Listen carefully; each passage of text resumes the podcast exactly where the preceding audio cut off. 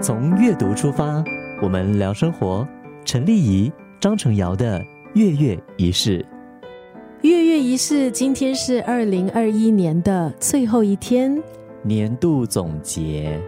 对啊，今年年度总结呢，不只是有程瑶，还有丽仪哦。我们也邀请了两位啊特别来宾，这两位特别来宾呢都很懂书，因为他们是新加坡两间书局的，算是负责人。我们请到的是友联书局图书部的经理冠豪，还有城市书房的创办人婉晶。那么在今天的节目呢，我们就会从书店老板、书店主人啊、书店这个店长的角度，来跟大家分享，在过去一年在新加坡的阅读风向是怎么样的。还有呢，请他们分享过去一年呢，在他们各自经营的这个书店里头呢，最畅销的一本书。那当然，最后也会请他们来推荐一本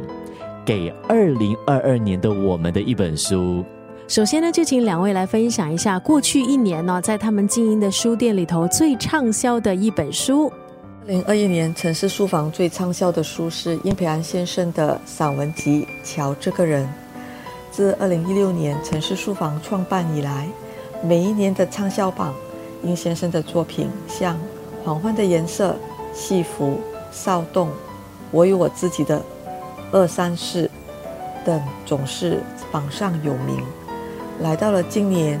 啊，这本在五月出版的一部散文集，很自然的成为榜首。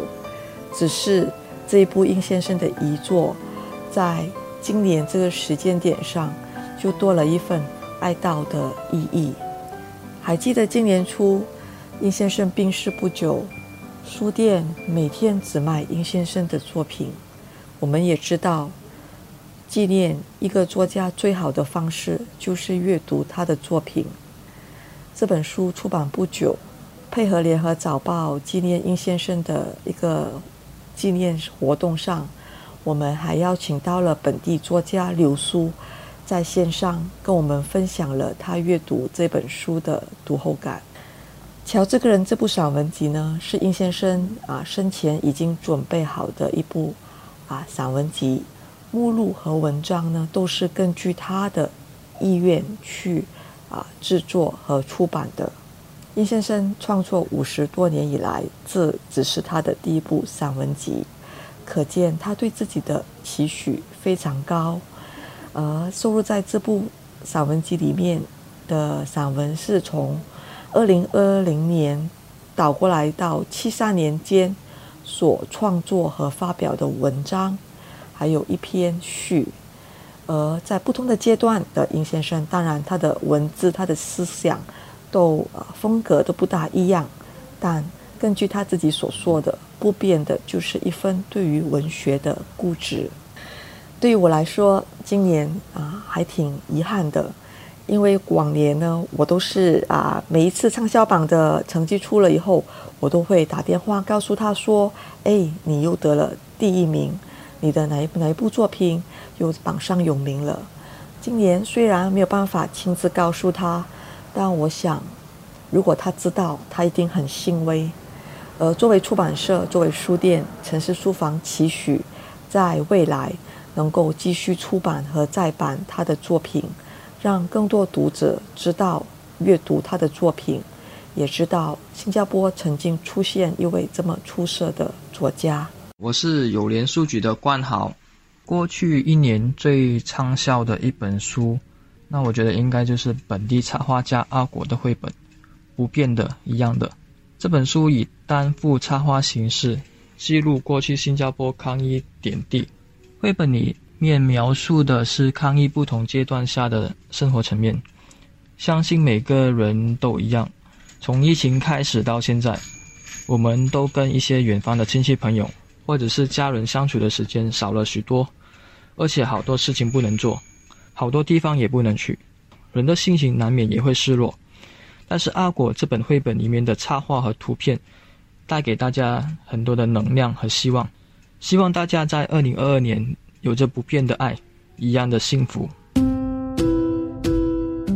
接下来来了解一下过去一年他们看到的阅读趋势是怎么样的。是否因为疫情，所以新加坡的阅读趋势有一些改变呢？过去一年，我在城市书房所看到的阅读趋势是，啊，读者呢仍然喜欢看文学作品，以及啊和心灵成长有关的书籍。啊，我们是独立书店，我们是独立出版，啊，读者常常可以在我们书店看到可能跟其他书店不大一样的作品。呃，除了是我们自己出版的作品以外，呃，我们今年这个二零二一年一个我们疫情啊仍然非常反复无常的一年，呃，我们无法像往年一样，就是可以在我们书店呢举办一些实体的活动，所以所有的活动呢都改成在线上举行。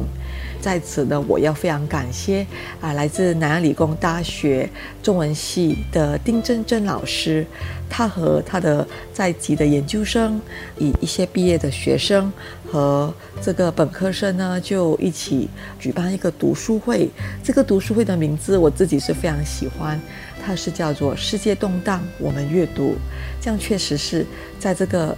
世界各地不时发生许多啊，让人觉得非常。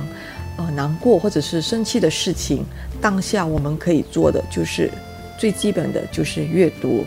而真正呢，他就带领了我们，在带领了学学生，还有他的读书会的成员呢，就一起在线上阅读一些他所推荐的一些，比如说来自香港的作家的作品，还有这个新马的作家的作品，几乎是从二零二零年去年十一月开始。大概阅读了十多位，平均一个月一次的这个读书会，而这个读书会非常好玩的地方，就是我们读完了作品以后，可以在这个线上呢，跟作家，比如说像香港的作家董启章啊、马家辉、陈冠中啊、谢小红、李志良、邓小桦。韩丽珠等等，那姓马的部分可能就是本地作家黄凯的 Alfian Saad、Jeremy Tiang，马来西亚作家张桂兴、黄锦树，还有 YZ Chin 等等的，所以就变成说，读者他们都会为了要呃阅读这一些可能在其他书店啊没有办法找到的这些作品啊，他们就来到我们书店购买、进行交流等等。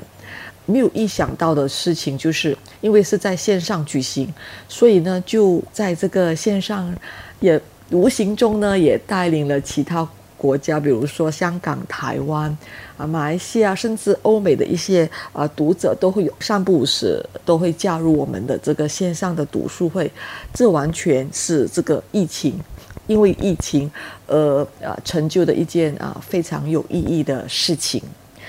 而另外一个我我们所看到的一个挺意挺惊喜的一个阅读趋势，就是心灵成长。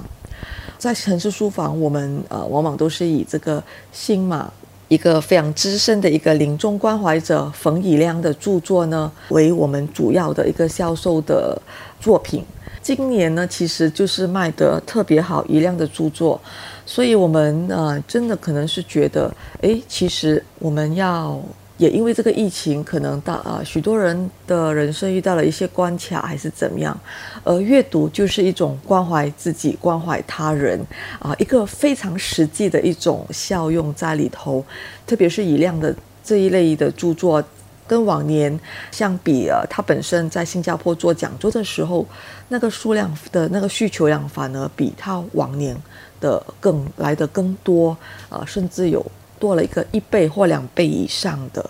这真的是一个完全没有想过的一件事情。呃，这个疫情多多少少还是会改变人们生活的一些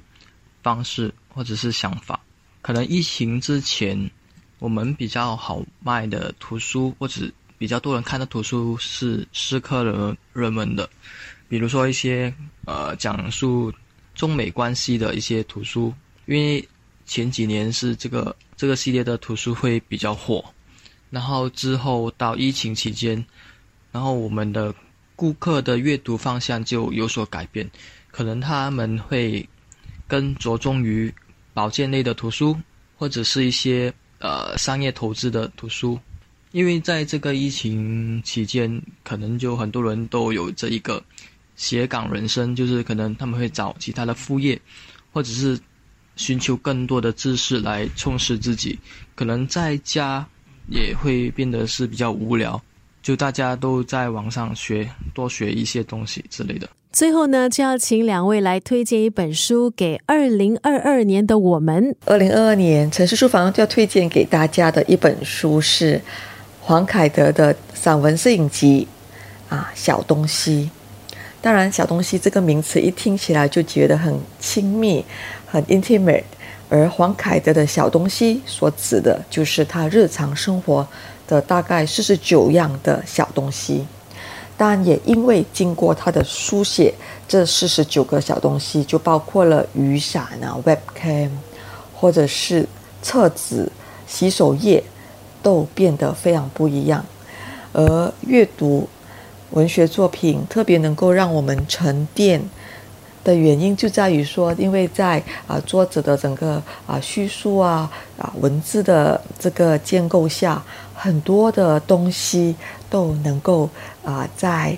啊他的这个故事的力量当中呢，得到了新的诠释，呃，让我们也重新的去有更多的这个角度或者是体会呢，去领悟生活，去感受生活的。比如说像凯德的这个小东西，它有一面，它有一篇呢是提到这个 mouse 滑鼠。而在凯德的这个文章里头，他除了讲到滑鼠，他会从滑鼠呢讲到去过年，因为当时是鼠年，然后再提到了卡缪的小说里头提到的瘟疫，瘟疫里头提到的也就是由老鼠导致而成的一场大瘟疫。他也提到了这个卡缪这个存在主义大师提到的一个生命的本质是荒谬。所以，我想，其实我提到的就是比较从字面上来讲，从华鼠可以提到，可以联想到卡缪，这个就是一种，就是在凯德的文字里面所啊没有想过，就是读者读完之后，或许可以从卡缪的这个生活哲学，就是生命的本质是荒谬的这个角度去看，现在我们在进行正在发生的这个。啊，瘟疫，或许我们的视角可能会更宽容一些。当然，凯德他的文字从来不说教，他只是让你看到更多的可能性。而我觉得，啊，就是我还记得说这本书出版了不久以后，就刚刚好在台湾有一位作家叫张艺勋，他也出版了一本书叫做《感情百物》，他也是提到小东西，但他。他的是一百个小东西，但你把凯德的跟啊易勋他所写的这个东西，就完全是有不同的阅读的这个体验。读完之后，除了是对于这些小东西有新的一种体验，或者是对他所写的东西有共鸣以外和感动之外，而反而让你觉得，诶，其实如果由我自己来写这些小东西，它到底又会是怎样的呢？而这个如果是在一种比较心灵上来说，它也是一种我们自己我们更啊生活的一种连接，就是跟自己的一种连接。而这种连接对于自己在这个心灵的部分呢，其实有一种很大很大的帮助，特别是在未来的这一年，可能就是生活上还是会有很多的变卦。因为阅读，因为有这种自我连接，这种沉淀，我相信啊，我们都可以很安稳的面对生活的当下。推荐一本书给二零二二年的我们，我的选择我会推荐赖佩霞的《转念的力量》。这本书涵盖伴侣、亲子、家庭、金钱、职场、人际、社会等各式各样的关系议题。同时以赖佩霞的生命经验重新诠释，融入东方思维，呃，整本书会更贴近华文读者。可能许多人听到“转念”这个词，可能会解读为所谓的放下，或者是看开一点。问题是放不了怎么办？怎么才能做到真正的解脱？这本书让我们免于陷溺在种种的负面念头或是情绪里面，重新找到看待这个世界的新视野。看到自己内在爱的曙光，这本书是以非暴力沟通的方式跟人家好好说话，以转念功课跟自己好好说话，幸福是目标，转念是方法，学会驾驭思绪是每一个人我觉得必修的功课。所以我非常推荐大家去看这本书《转念的力量》。从阅读出发，我们聊生活。陈丽仪、张成尧的月月仪式。